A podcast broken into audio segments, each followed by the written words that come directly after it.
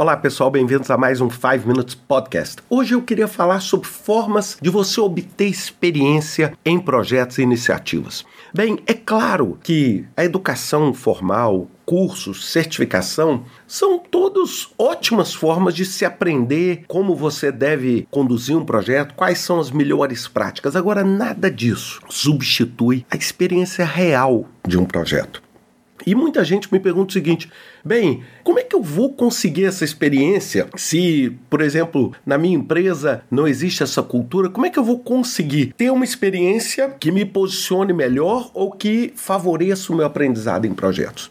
A primeira dica que eu queria dar para vocês é o seguinte: mude o seu modo de pensar.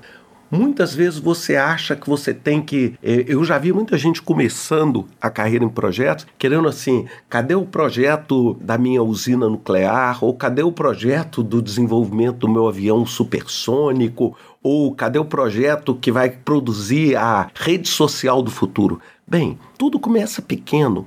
Então a primeira coisa é o seguinte: você está aplicando os conceitos que você aprendeu na sua atividade diária, no seu dia a dia? Você está usando as ferramentas que você aprendeu, por exemplo, para pensar nas suas próximas férias, ou na festa de aniversário do seu filho ou da sua filha, ou na mudança da sua casa, ou no seu casamento, no seu noivado, ou no trabalho de conclusão do seu MBA. Todos esses são projetos. E você pode, por exemplo, usar um Kanban em todos eles. Você pode, por exemplo, fazer uma EAP uma estrutura de divisão de quebra de trabalho, estrutura analítica de projeto em todos eles.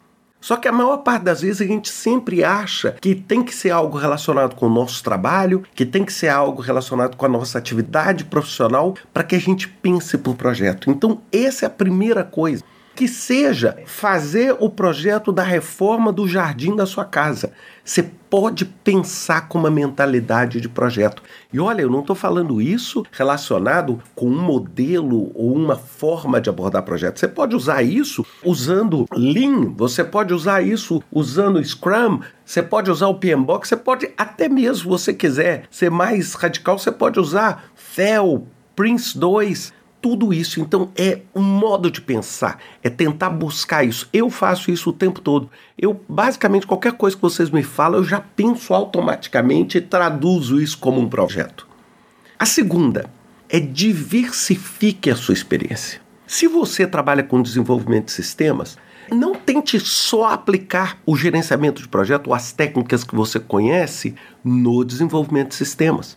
Aplique isso na reforma da sua casa, aplique isso também na sua próxima viagem, aplique isso em coisas diferentes.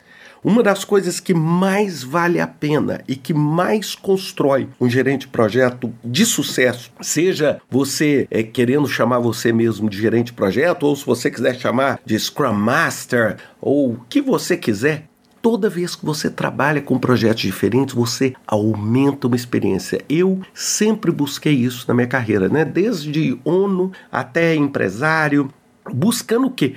Complementar, porque às vezes eu tinha uma facilidade com um determinado cenário, mas não tinha com outro. Então, ao aprender esse outro cenário, eu, eu me torno um profissional mais completo e mais experiente. E o terceiro é vire voluntário. E eu não estou falando voluntário só na sua associação e longe de mim de falar que você tem que virar voluntário na sua comunidade, mas seja um voluntário dentro da sua própria empresa.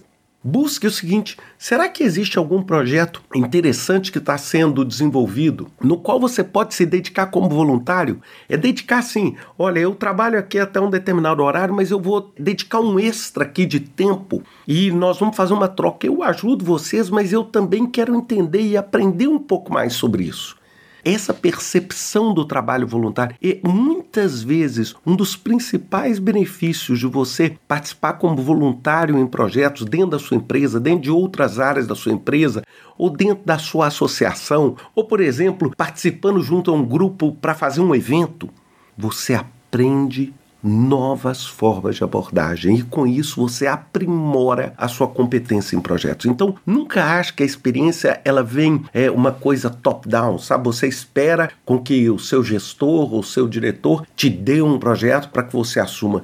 Isso é um processo muito mais natural, que faz parte, assim, o brinco. Você tem que ter o gerenciamento de projetos e esse tipo de pensamento como parte do seu sangue. É, como você tem hemácias, como você tem glóbulos vermelhos, você tem isso como uma habilidade, uma competência sua, para o que der e para o que vier. Um grande abraço para vocês e até semana que vem com mais um 5 Minutes Podcast.